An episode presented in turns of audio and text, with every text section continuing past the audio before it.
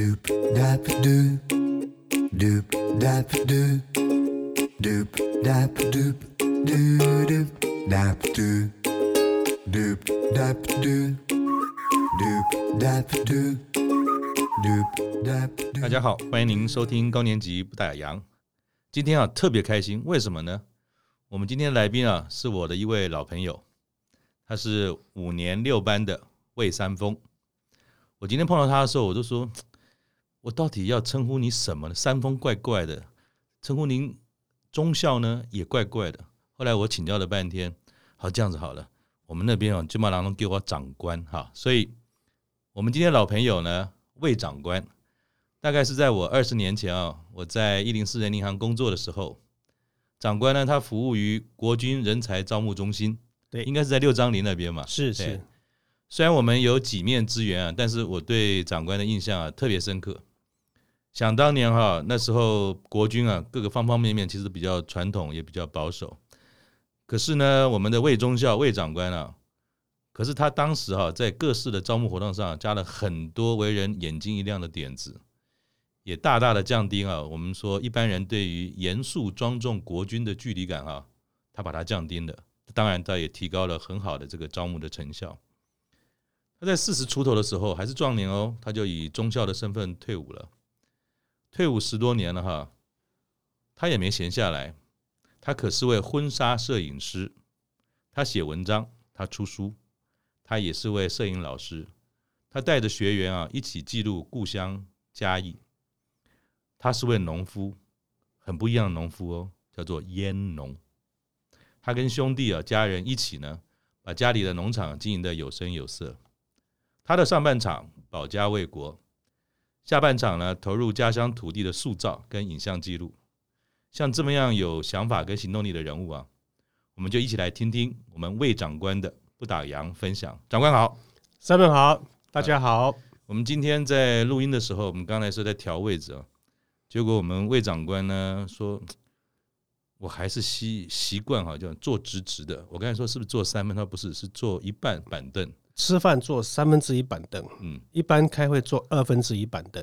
你看他虽然离开军旅这么久，但是他依然的严谨跟这种国军的形象还是一直保留着。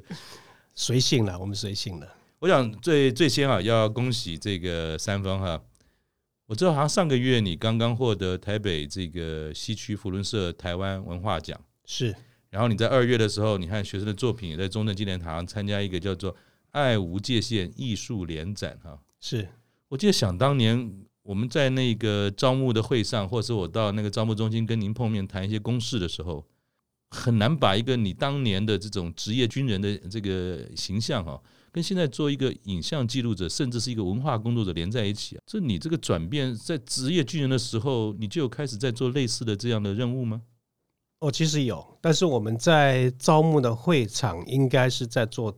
招募的动作，对，我一般好像没看过你带的像大相机，对对对对对对，那那那时候是没有，就是说拍照那个那个地方不是我拍照的地方，那个地方只是做个记录。嗯，所以影像这件事情是你到了军中才开始，因为任务的关系吗？还是说其实这也是你一种兴趣，很早就有了？上面你看啊，我十四年前的二十二年当中都是军人，对，哦，那退休之后种菜。嗯，对不对？在有这个婚礼婚礼记录，嗯，另外还有教摄影，嗯，这都跟一件事相关，嗯，就是跟用我们可以用摄影把它连接起来，嗯，因为我在读军校的时候是大众传播科，后来我去读新研所文化新研所，嗯哼，那其实大传科将来可能当记者嘛，所以还是要拍照，嗯。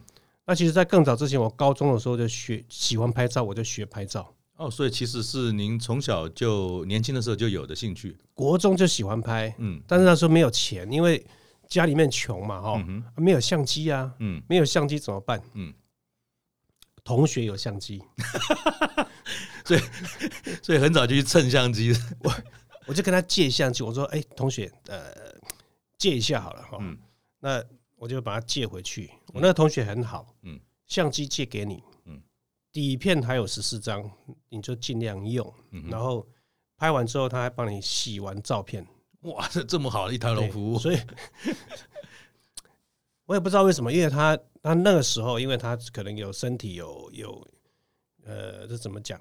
他是应该是残障，是，所以他读书读的比较慢，嗯啊，所以他有相机，我就跟他借，借完之后拿回去拍我们家的烟田，嗯哼，所以我现在留下来的那个烟田的照片是那个时候拍的。哦，因缘际会留下来。哎，我的爸爸妈妈、我的家人、我我姐姐、我弟弟都在那一卷照片里面。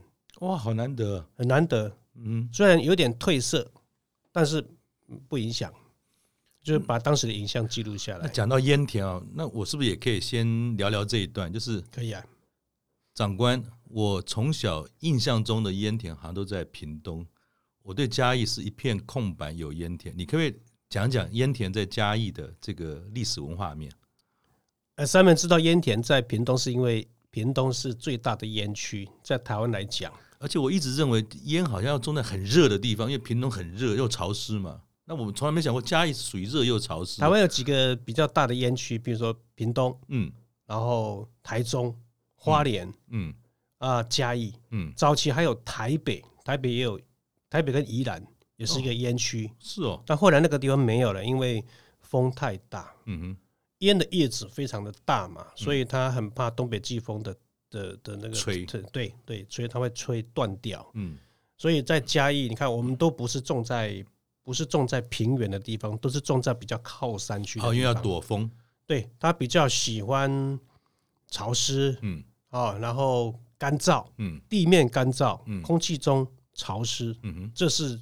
对他来讲是最好的，嗯哼，好，那风也不能太大，嗯哼，所以我们在嘉义台山号道，也是等于说沿山地带这个地方，嗯，最多的时候嘉义种了三千甲，哇，那很大。那我住中埔，中埔那个地方，我我们整个乡极盛时期有一千甲，所以等于全民运动了，几乎中埔乡一半的土地都种着烟叶。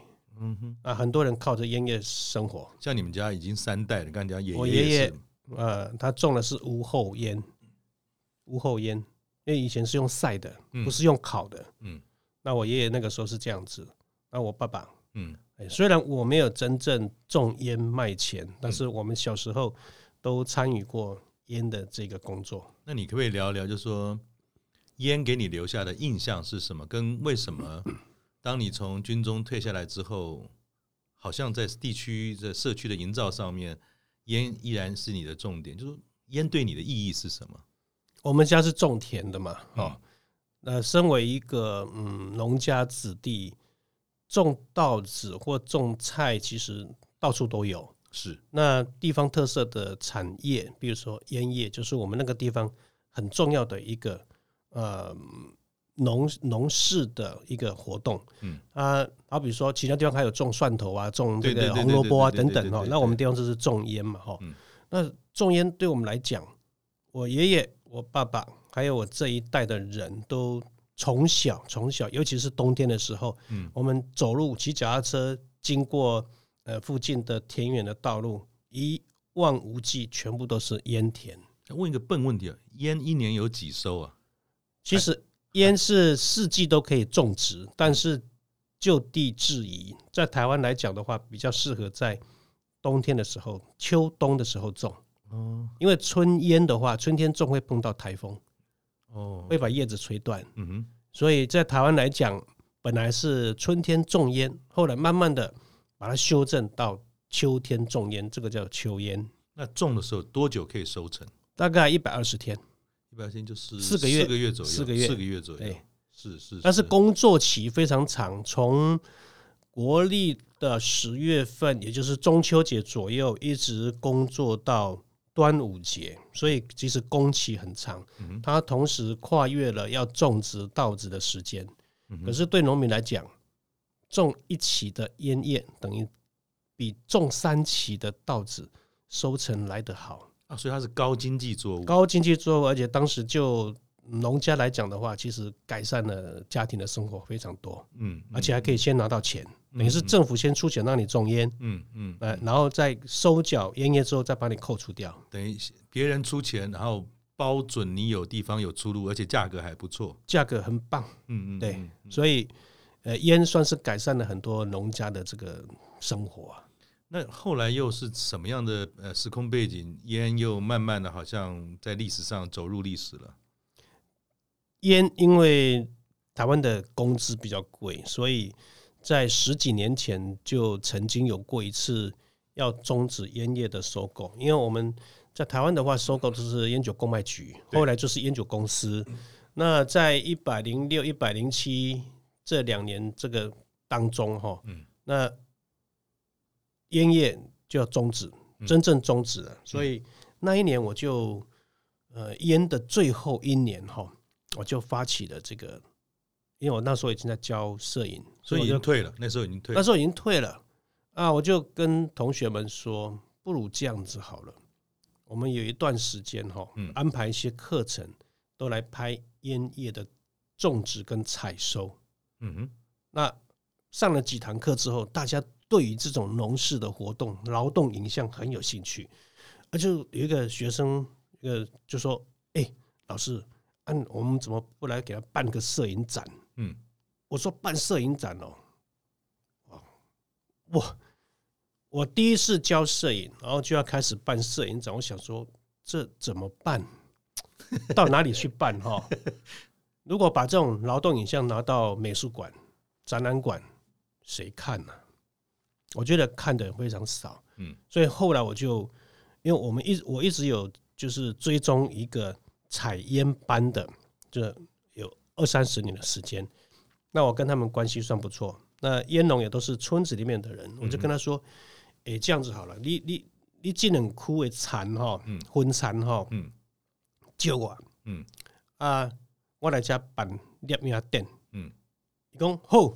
一句话，嗯，拢无讲第二句，都跟他讲一个好，毋是两区，等下这四区拢互你，嗯，哎，我们的听众听懂台语啊？听有长官交代，拢拢听有，叫人听有都要听有，对，啊，我他就种借了大概市区的田区，大概是三分地，就给我用，是，那我就用两区两区的产分产，嗯，啊，采收完之后，我在那里办烟草摄影展。在在田中央吗？在田中央，所以那个时候我把它定名叫做“烟草最后的冬天”田野摄影展。有人来看吗？很多人。那你怎么做到的？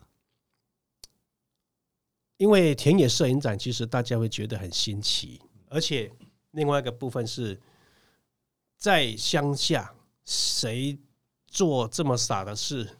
人家也想来看看，这里攀啊，这里拱啊，底下你做两边啊垫，搁坑底下铲你。哇，你底下乌沙花哥，其他看来乌沙会。哦，那其实地方线的记者他们对这个议题也非常有兴趣。一来是烟叶终止了，嗯，啊不能种了，哦，算是末代烟田。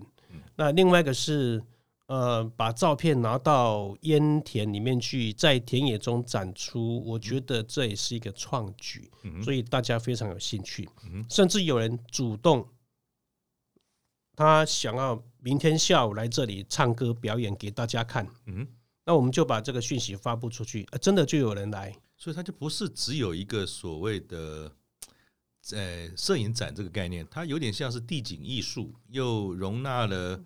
人本身的表演也是一种装饰的概念，对，也是一个表演艺术，那也是一个装置艺术。上面讲的没有错，像我把烟田里面的烟梗啊，采完烟之后，那个有一支一支的烟梗，它因为它排列非常整齐，所以我保留住。我突然想到一件事，会不会很多怀念长寿烟的人跑去了？对，真的吗？我在想说烟，我整天抽长寿烟，想当年你小时候，我已经很久不抽了。突然之间叫我去接触长寿长寿烟的烟田，我觉得我一定要去看看。我不知道有有这样有这样的呃这个观众是因为冲着长寿烟去的吗？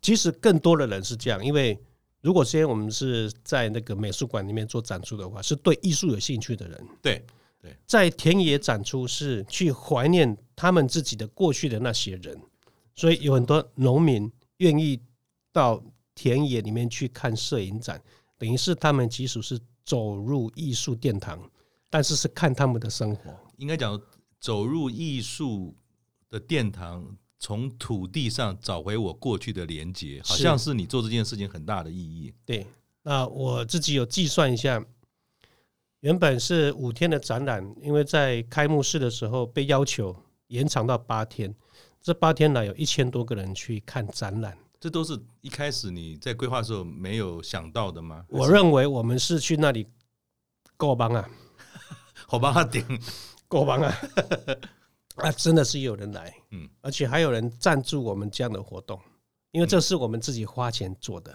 哦，OK，哎，所以至少至少这样的摄影展原本是要花钱的，但后来是打平。是，那有了这样的一个不能讲成功哈，有了一个就是说。经验三赢，就是你本身做了一件你很开心的事，是，呃，有很多需要找回失去的连结的人，也得到那份连结，是，还有对地方上应该也是一个很大的帮助嘛，哈，更多人知道这个地方，愿意来这边看一看、走走。那有没有在因为这样的一个计划哈，后续又开始展开更多你想做的事了？呃，田野摄影展这个部分是。我教摄影，呃，摄影这个工作的一部分。那除了烟田，因为它已经没有了，所以以后我们也拍不到这个烟田的劳动影像。但我持续还是会把这个烟楼，啊，因为比如说一千甲，大概代表着有七百栋烟楼。那这个七百栋的烟楼，它慢慢在消失当中。烟楼的作用是什么？烤烟。哦，所以所以不是抽烟的楼。不是不是，所以烟楼是干嘛？烟楼是跟 跟抽烟的地方叫烟馆。那烟楼跟烟田的关系是什么？啊，采完烟之后，在烟楼里面工作，嗯，把它就是把它编织好之后，再进入呃，我们说烟楼烟窑，烤烟的窑。OK OK，啊，在里面把它烤烤干，那个大概前后要十天的时间，所以有点像是烟草前置作业的工作方的概念。啊，可以这么说，在缴收给烟酒公卖局或者烟草公司的前置作业，把它烤干，然后把它打包，嗯，啊，再交给烟酒公司。是，好，那这个工作烟田的部分，我就陆陆续续的，我还是会给村子里面现在还存在的烟楼做一些影像的记录。嗯哼，我没有办法看它好起来，这个就好像老人的骨头。帮伊的帮伊啊，没惊到的是没惊到啊，伊都是没当过背起来。但是我我我们还是把这种消失的影像，把它一天一天的把它记录下来。就像我有一次哦，有一个呃台北的老师哈，就是好像是北科大，嗯，台北科技大学哈，老师他刚好下去嘉义找我，他说他想要去呃村子里面走一走，看烟楼。看采烟，我就带他去。嗯，我觉得我算是很幸运的哈。我就说，哎，老师，我带你去来，还是去那里去那里看烟楼，看一看。最后一站，我到一个地方去，车子停下来，就听到有人在里面讲话，然后在丢东西的那个声音。一进去一看，人家在拆烟楼。哇，那你一看到不跳起来？那有喝康不？哦，虽然很感伤了，就是说这个毁坏了烟楼。他还是没有办法，他的穷途末路就是把它拆掉了。嗯，很幸运的是，拆房子的建筑师，嗯，他一块一块的把这个那个土干，嗯嗯，因为他的那个窑心哈是用土用土土砖这样一块一块堆叠起来的，嗯，因为保温的作用比较好。他他真的就一块一块把它拆下来，然后他说他要带回去。把这些头干重组保存下来，嗯，他至少是保存下来。至于说做什么，他还没有想到，是，但至少它是一个保存。所以有人把它当宝，对，一块头干代表了六十年或七十年，对啊，就好像一块它的瓦片，好好的在那里，它就是六十或七十年。对对对，哎，啊，那天算是很幸运，就碰到了这样的一个过程，嗯，所以。你自己在中校退役之后，哈，我们知道一般的这个军人的退伍啊，其实，在后续的衔接，尤其是校级的干部，其实都还很年轻，有很多人可能也都不到四十来岁，不到五十岁。对，所以你在当时在军人的生涯预知，因为我想军人你都知道说大概到什么时候要届退，其实是知道的嘛，啊，你自己心里面有什么打算吗？会跟你现在过的生活很类似吗？要退伍之前，其实我也不知道我能干嘛，但是我总想着一件事情哈。嗯，我在少校的时候哈，杨先生 呐，是就就一零四的 招募过我，杨继宽杨董事长，对 对，他就说，哎，魏少校，你你来我这里工作好了。嗯，其实我是没有想要到别的。地方去工作的想法，嗯，我只想说回家，当军人结束之后就先回家，解甲归田，嗯，啊，不管回家干什么，至少是陪我的爸爸，陪我的妈妈，跟他们一起生活。我觉得这件事情还蛮重要的哈，不管是这父子之间总是有时候会冲突嘛，修面嘛不要紧哈，反正就是生活在一起，互相照顾了。那我弟弟就说：“那你退伍，那干脆来帮我工作好了。”我说：“要干什么？”嗯，哦，他就说：“就帮他看一下业务，推展一些他的新的产品。”我说：“可以。”嗯，所以我就带着几个业务，然后从嘉义啦，然后往屏东、往台北，我都是去针对那些连锁体系的泡沫红茶店，他们的总店在洽谈一些工作。这样子，我就跟他做了，帮我弟做了两年。我觉得两年之后，我觉得我的任务阶段性的任务大概已经完成了。嗯，我帮他把一些他想要推展的东西已经推出去了。我就我就说，老爸年纪大了，山上的田，我觉得他比较不适合上去。我就跟我弟跟我爸商量，就说。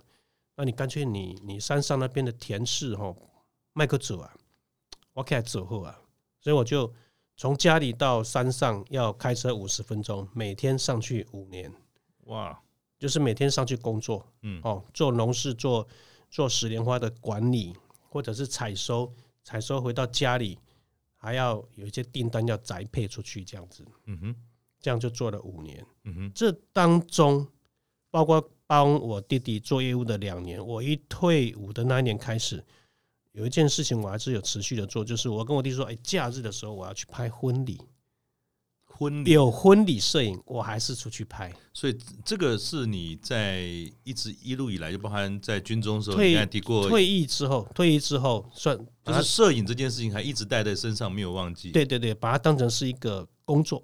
嗯，哎那又怎么样开始说？是乡村里面的人都知道说有一个魏三丰，这个也是中校会摄影。你你又怎么样说把它接起来？就是你看，您从一个中校军官开始，又做一段时间的业务，然后最终回家跟老父亲说刷定也搞好挂，然后还跟弟弟讲说，我周末我要去做这个婚礼摄影师。就是你你怎么把这些东西安排起来，然后？又怎么样可以在一个乡村的地方把婚礼摄影师这种东西，好像是说你带把带把个工人在做这行代志，那那真卡的喝喝酒闹一闹唱唱戏卡拉 OK 唱一唱就结束了。就婚礼摄影师这件事情，你是在你的家乡是怎么开始的？其实婚礼摄影在我那个阶段刚好是碰到一个蓬勃发展的阶段。嗯，我。退伍的那一年，我才知道说，嗯，拍照可以当成是吃饭的工具。你怎么知道的？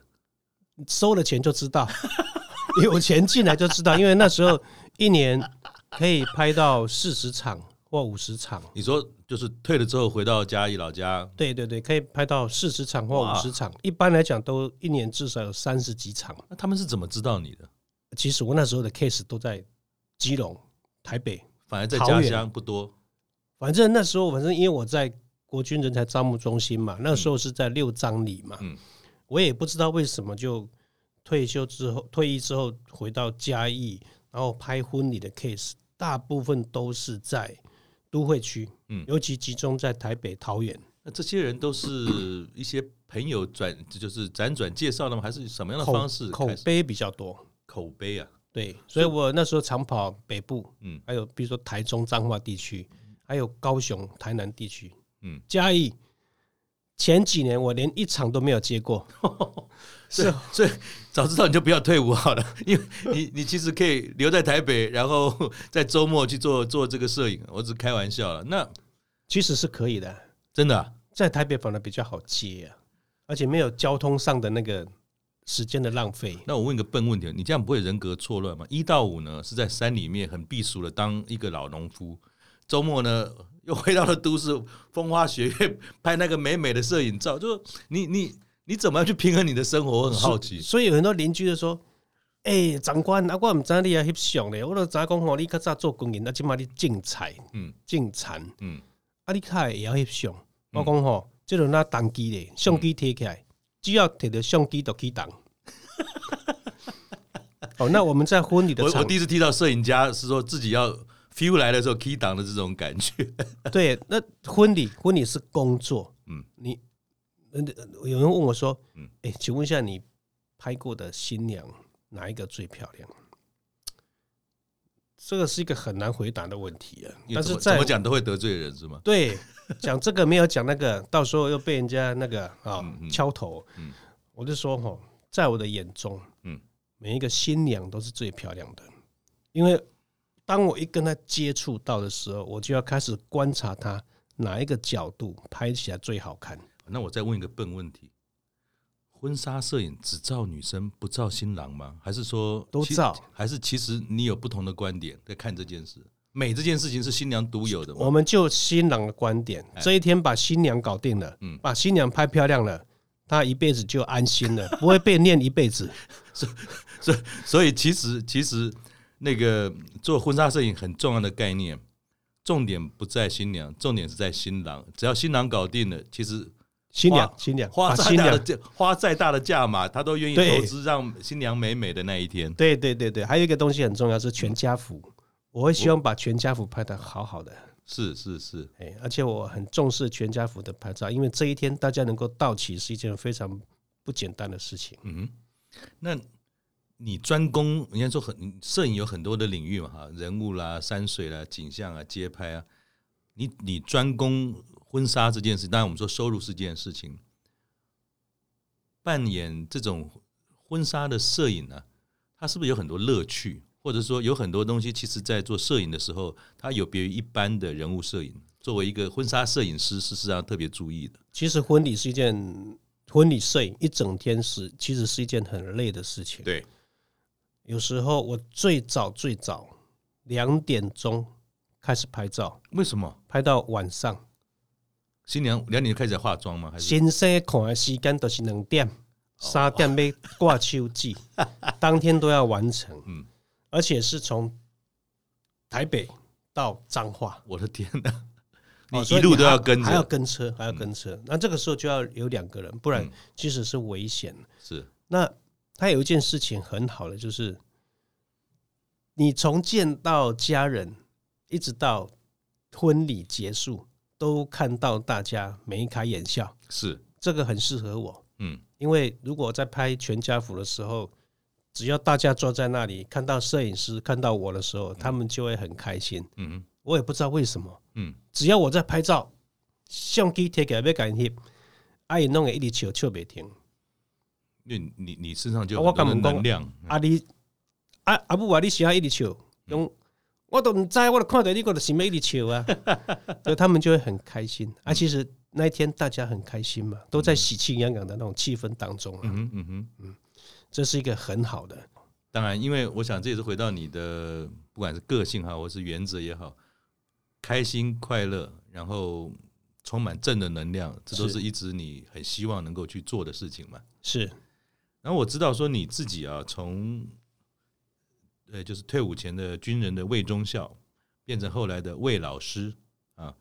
听说刚才还有个外号叫大王是吗？哈，那婚礼界叫我大王。那你在嘉义也开了这个叫人文摄影哈、啊，跟生活旅行摄影班。是，什么叫做人文摄影？那要怎么样进行？那你是怎么样来招生呢？一般都是什么人来上你这样的课程呢？这或许也是一个。当大家走入了人生下半场，摄影也是你喜爱的事情的时候，或许长官的一些经验也可以给很多在摄影上面有很多很棒的朋友，只能独乐乐，但是你你你把独乐乐这件事情用一个开朗的、有趣的文化的方式推动出去了，那你的经验是什么？你怎么做？然后什么又是人文摄影？人文摄影是一个比较概念性的一个名词。嗯，那因为人文摄影它其实它涵盖的很广，那我把它定义的比较呃明确一点，就是我带着同学们到村落去拍照。嗯，拍在村落里面拍到的任何东西，我们都称它是人文摄影。嗯，因为有人、有文化、有建筑，啊，有地景，我觉得这个就是当今大家会比较容易忽略的地方。现在人出游比较喜欢去山川名胜，对，他不可能到聚落去。只会被偶像剧，例如用酒干嘛点，嗯嗯嗯，被偶像剧捧起来的那个地方会红一阵子，嗯，现在再去就没什么人嘛，没人了，对啊。但是我比如说我去用酒干嘛点，旁边那家干嘛点比那家还要历史悠久，我比较喜欢那一间，嗯嗯，历史悠久的那一间，嗯，哦，因为被整理过了，我就觉得没有那个味，就太人工了。对，那我从一百零五年开始。带人文摄影班，嗯，是一位黄昌老师介绍我到民雄教基金会去任教，嗯哼，那你总是要一个拍摄的目标跟教学的一个场域嘛，哈，我就想说怎么办，嗯，总不可能说每一次都到同样的地点去拍，我觉得这样对学生来讲也不怎么好，是，于是我就把它就是规划了一个想法，这个是慢慢成为雏形的哈，十年。我用十年的时间拍摄嘉义五百个聚落，那是一个特别的计划吗？啊、呃，是，其实这是一个心里面的计划，在你心里面。那我落实它，嗯，好。每一次的外拍课程，我就到某某乡的某某村的某某聚落去拍照，是有意志、有系统的在做这件事情。啊、呃，我我其实我比较随机随性，嗯。就是这个事情一直放在你脑海里面。奥利奥利摆那边给对黑熊，嗯嗯，那我就会找一个地方，是我从手机里面去看那个 Google Map，嗯，然后选一个地方去，嗯，很多地方是完全没有去过的陌生的地方。一般人家都说要探勘探勘，你没有，你就去，你就选定就去。我不做安排，嗯，我我跟我的同学们都认为说，不期而遇就是最好的相遇。而且最不必安排就是最好的安排，最真实，最真实，嗯，最真，嗯，也是一个他们不必去刻意演出的桥段，是这个是真正他们的生活。我们看到什么拍什么，嗯哼，啊，就这样子，就是是有一件事情，拍照技术很好学，是你怎么去跟人的相处，他愿意让你。好好的拍照这件事情，是是最难的。对啊，这也是我想请教那个长官的，就是如果有人在我家门口出现，拿照相机东照西照，其实我我会有点别扭，怪怪的。那你们又不去做做探勘，也不做事先的协调，那也代表说你取景这件事情是有蛮大的挑战吗？还是说你有些什么样的方式可以让人物景跟摄影师本身事实上的融合是很，就是说很自然的？我其实这个给你拍，这是一个很大的困难。嗯，他凭什么给你拍？对呀，哦，所以我们就最常听到的就是麦嘎 hip，麦嘎 hip，麦嘎 hip，抗拒的。呃，就是说麦嘎 hip 对对啊，你相机拿起来，他就有警戒心。嗯，那其实我这个也是跟同学们教摄影一件很重要的事情。嗯，你要怎么在他很乐意的状态之下，或者是原本不乐意的状态之下，卸下心防，让你拍照。我觉得自己要先修炼一下，自己要很有礼貌。要怎么做？你可以举举一两个你的心法吗？譬如说，阿扁，我很远看到他，我就打招呼，手我举很高，绝对让他可以看得到。他会觉得这里少年给你生命郎，虽然我五十几岁，但是他也八十几岁的人，对于他来讲，他还是少年给嘛，还是小孩。还得少年的是生命郎，我来个蒙着嘞。嗯嗯。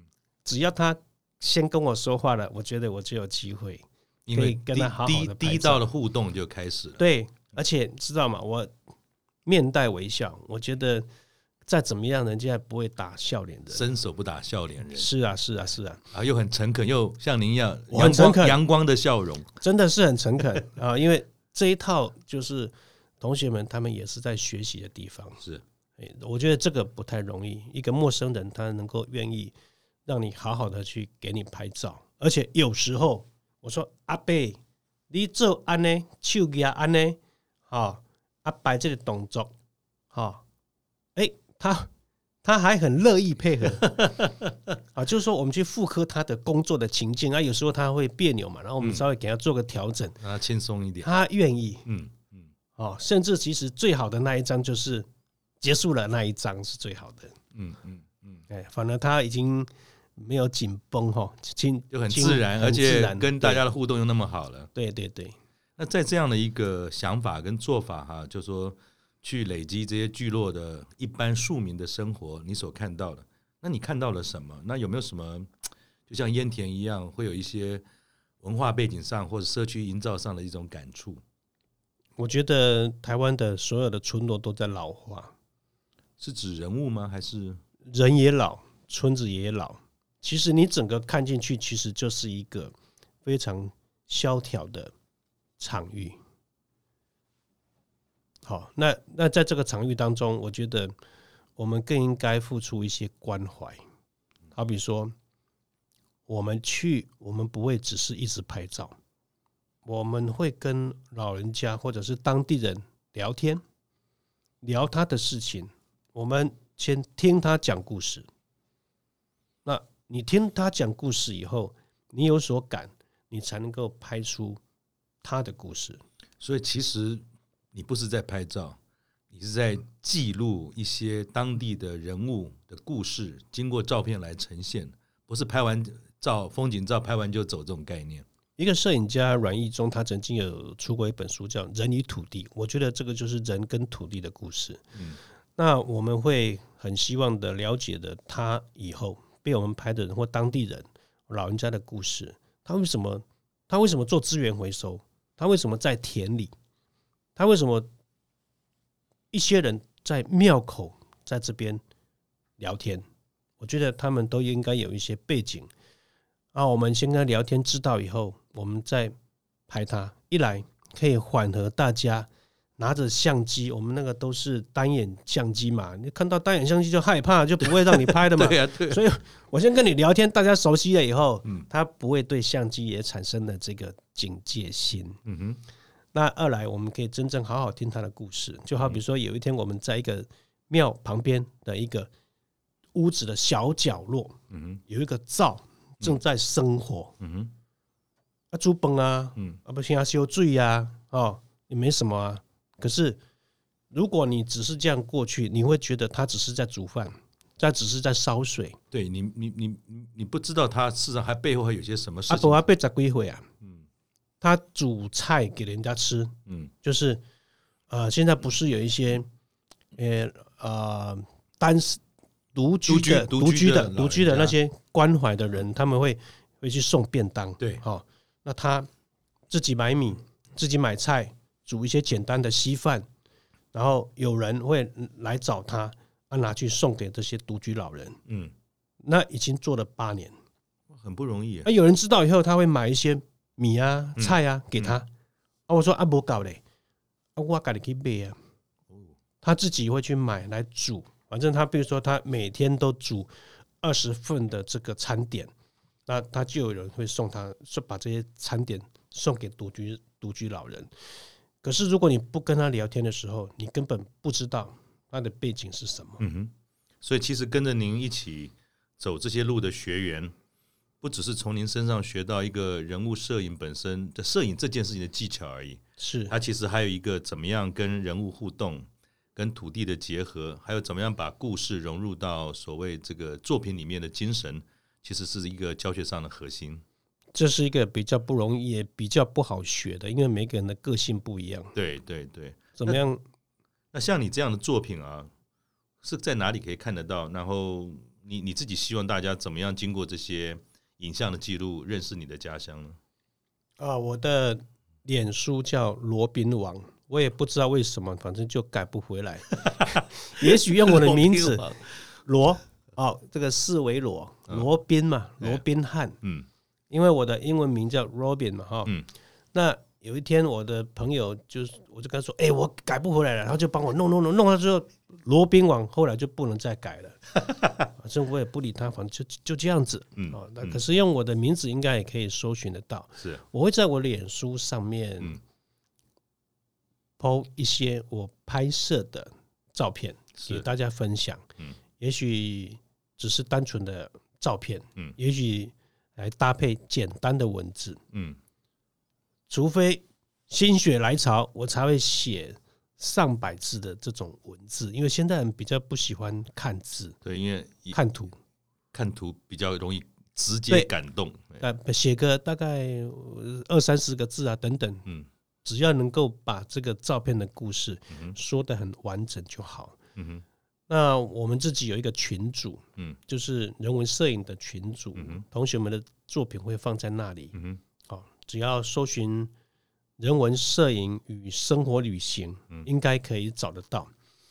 那大部分的作品我还是放在脸书居多，因为这个有我自己的拍摄的一个呃。作品也有跟着同学们一起去拍照的作品，是。那目前有两个班，一个是民雄文教基金会的人文摄影班，嗯，一个是梅山文教基金会的人文摄影班。嗯，梅山的这个班，他们比较聚焦在他们梅山当地的聚落，嗯，那有一半的时间放在其他的聚落，嗯哼，哎，所以他们有不一样的取向跟需求，可是我觉得。都是有类似的这种学习摄影的场域，然后很高兴啊，我们我们这个魏老师或是长官哈，他今天今天其实有带书来，然后如果有机会的话，呃，是不是可以先请老师介绍一下这本书是什么？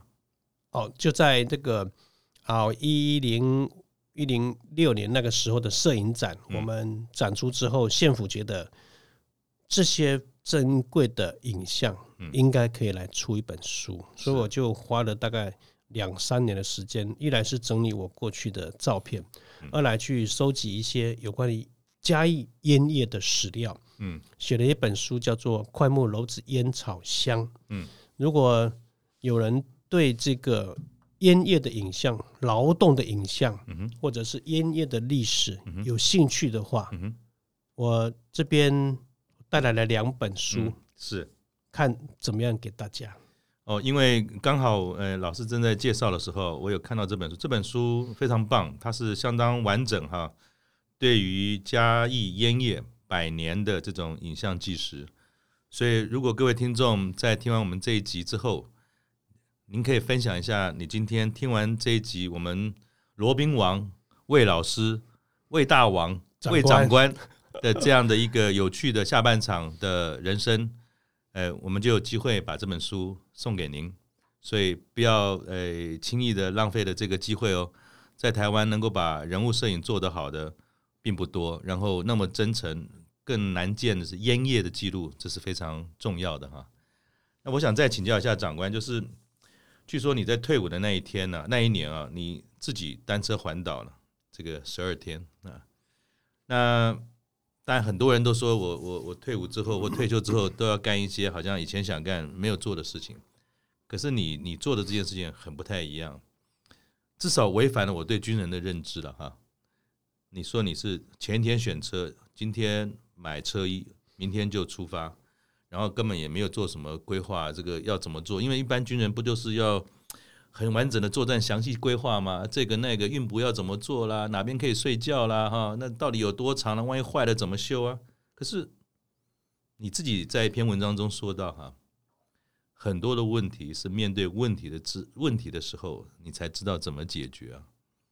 这跟我认知的这种军人所受不打没把握的仗的训练是不一样的。坏，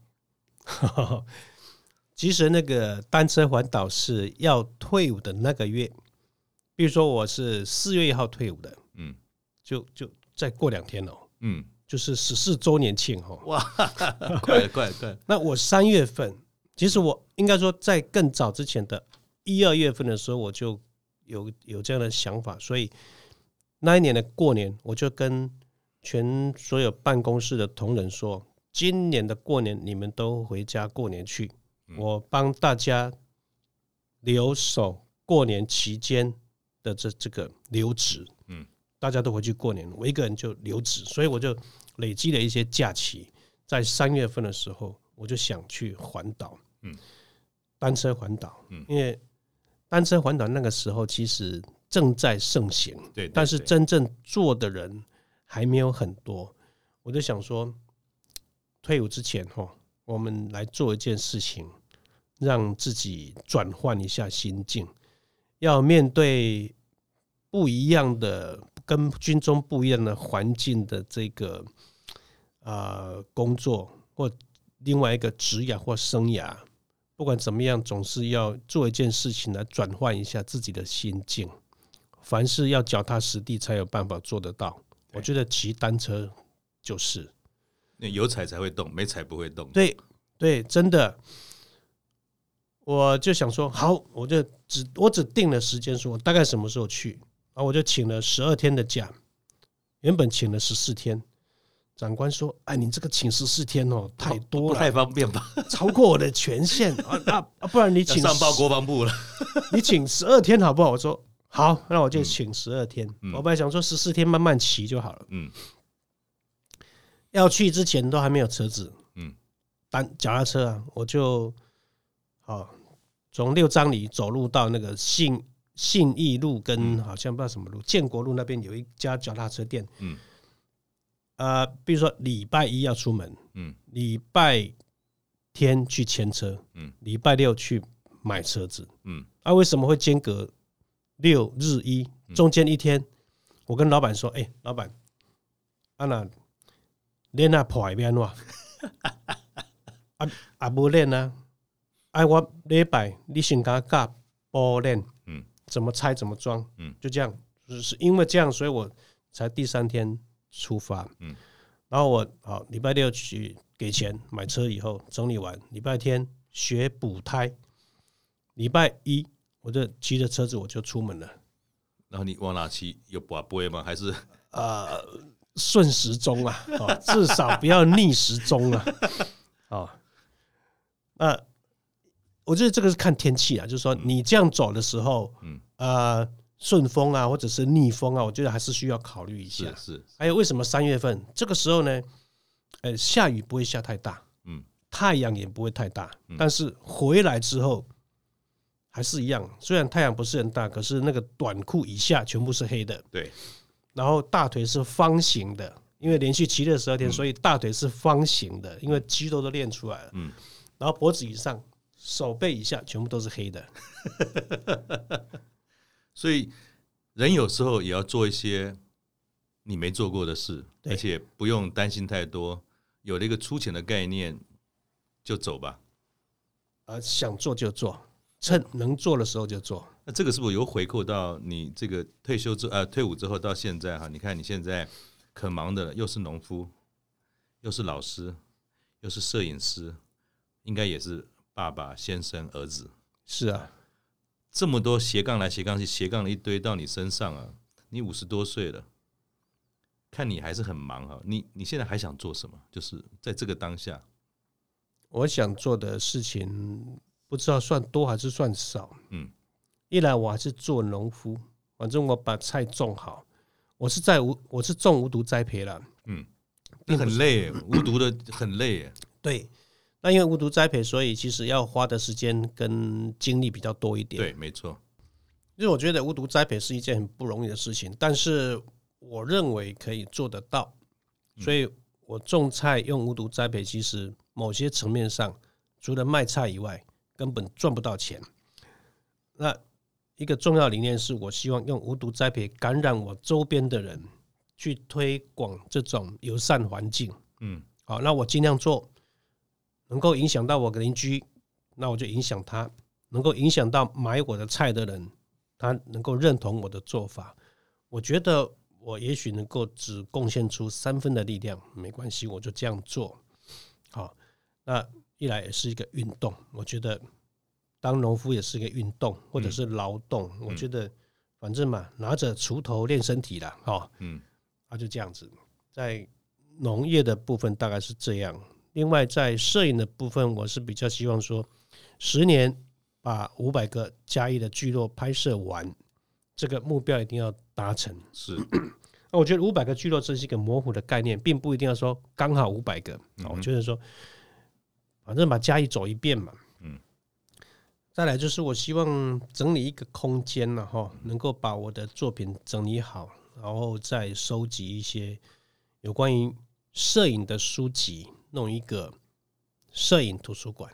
嗯，那一个空间，我们把这些资讯汇整在一个地方，也许可以搜罗国内外的摄影书籍，有兴趣的人可以在这个。地方做交流，也是一个教学的场域，也是一个交流的地方。嗯哼，好，这是我未来的一个目标。你想，你有这么多的这种呃斜杠的身份，然后你刚才提到一个有趣的事情，种无毒赚不了钱，但是你愿意做这件事情，第一个是改善土地本身，第二个影响周边的邻居。所以是，如果有人也认同，不论是学生。不论是你的邻居，能够一起为你的家乡嘉义，甚至是中埔做些事，好像就让你是一个很开心的事情，一直愿意做下去了。我觉得这个就是一个最好的动力了哈。嗯，大家能够认同啊，不管你是不是吃我的菜，没有关系，你只要认同我的理念就可以了。嗯哼，你不一定要来参加摄影课，你只要认同我们在做了这件事情，能够把村子里面的故事透过。现在是很好的地方，就是脸书，嗯，可以透过脸书这样罗宾王对传染给别人，让人家认同说：“哎呀，对对对，你看到这个影像，就他有所感，也许他说不出什么感，嗯，反正他觉得这是一张有感情的照片，这样我们就觉得很好，你能够认同，我们觉得心满意足，嗯，这个就是我们最大的动力。”很棒，谢谢谢谢长官。那如同我们刚才所说的，长官带了这两本记录图像的书，真的很棒。听完这个之后，你的第一件事是到罗宾王上面看看老师所留下这么多精彩的这些摄影作品。更重要的是，别忘了分享，因为你这样就有机会跟老师在这个介绍烟楼的这个写实记录里面重新的再见面。谢谢大家。谢谢长官，谢谢老师，谢谢魏忠孝，让我们在这边十几年后又再次的相遇。谢谢您，再见。谢谢 Simon，谢谢大家，拜拜。